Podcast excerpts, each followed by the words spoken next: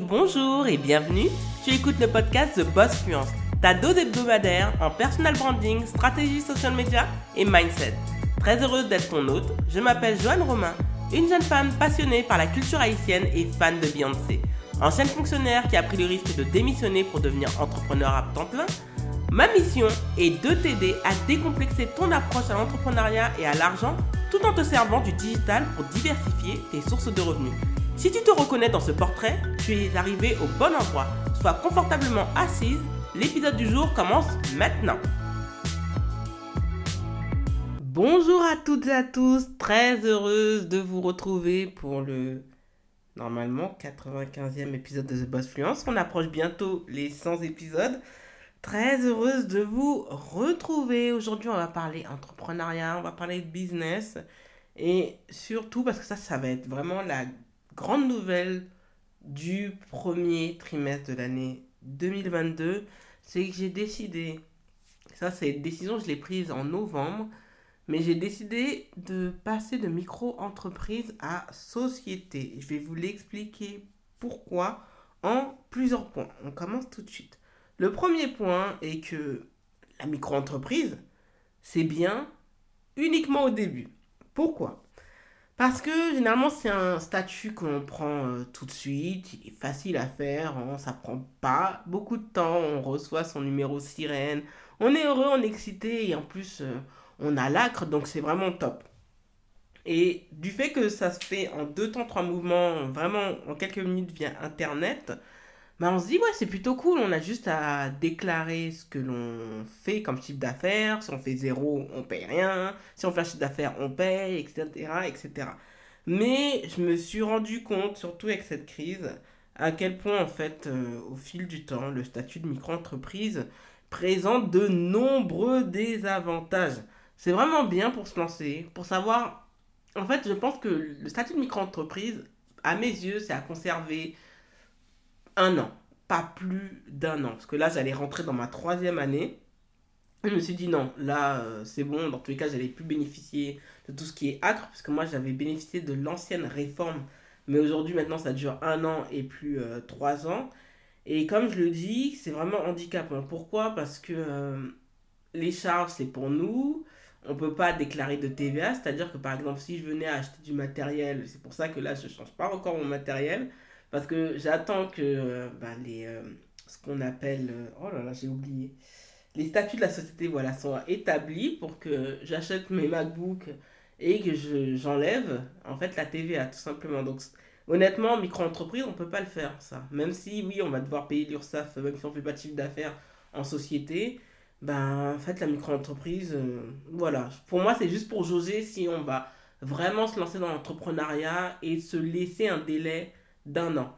Et honnêtement, une fois qu'on a fait les un an, soit on ferme, soit on continue et on change de statut. Et en plus, la micro-entreprise, comme je dis, le problème, c'est que tout est mélangé, que ce soit le personnel ou le professionnel. Et honnêtement, là, j'ai vraiment envie d'avoir une distinction parce que la micro-entreprise, je vous le dis, elle, présente de nombreux désavantages. Par exemple, là, vu que là, je suis en, recherche de logement, ben, on nous demande de présenter des cabis. Je ne peux pas le faire parce que je suis en micro-entreprise. Je peux juste montrer les CA que j'ai fait en sachant qu'en 2020, j'ai pas fait un rond, malheureusement, et en 2019, vu que j'avais pas lancé le produit ou autre, bah, j'avais pas fait un rond également. Ben, bah, par la suite, en fait, c'est pour ma pomme. Donc, euh, non, honnêtement, euh, comme je vous le dis, la micro-entreprise, c'est vraiment bien au début et uniquement pour jauger euh, l'idée de son entreprise. Aussi, comme je vous l'ai dit, le deuxième point, pourquoi je fais ce changement, c'est parce que j'ai la volonté de réduire les charges de mon entreprise. Donc, comme je vous le dis, en restant dans le statut de micro-entreprise, honnêtement, ça allait me coûter beaucoup d'argent. Parce que, je vous l'ai dit, là, je vais basculer pour eux dans la quatrième année d'entrepreneuriat. Donc, forcément, en termes de calendrier URSAF, hein, en sachant que moi, j'ai le statut euh, depuis euh, trois ans, ça va se faire au 1er février. Mais ce qui se passe, c'est que, comme je vous l'ai dit, je ne bénéficie plus des taux réduits de l'ACRE. Donc, ça allait avoir euh, des, euh, des, conséquences quand même négatives sur les finances de l'entreprise. Et en plus, ce qui n'est pas top, c'est que le calcul des cotisations, comme je vous le dis, il varie en fonction du chiffre d'affaires.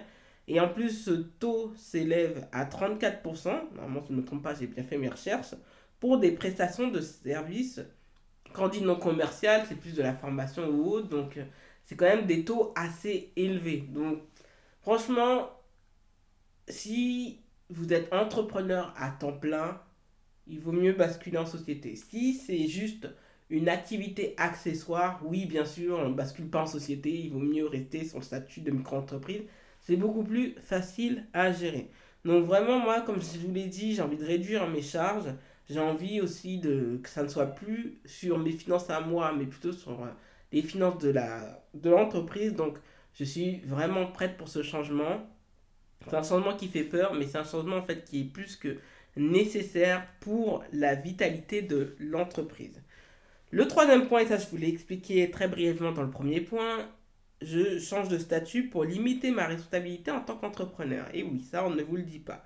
Donc pour le moment, mais ça c'est, je vous le dis, ça c'est le projet euh, pour 2023, c'est que pour le moment je ne suis pas encore propriétaire de ma résidence principale. Mais je possède des biens, d'accord, euh, comme ma voiture, comme mon ordinateur, comme euh, le micro, tout comme les accessoires euh, ben, de lumière, ou encore mon appareil photo réflexe et mes smartphones. Donc ça a quand même de la valeur, c'est un matériel qui, qui, qui coûte de l'argent. Donc ce qui se passe en fait, c'est que s'il y a le moindre problème, la responsabilité, elle est sur moi.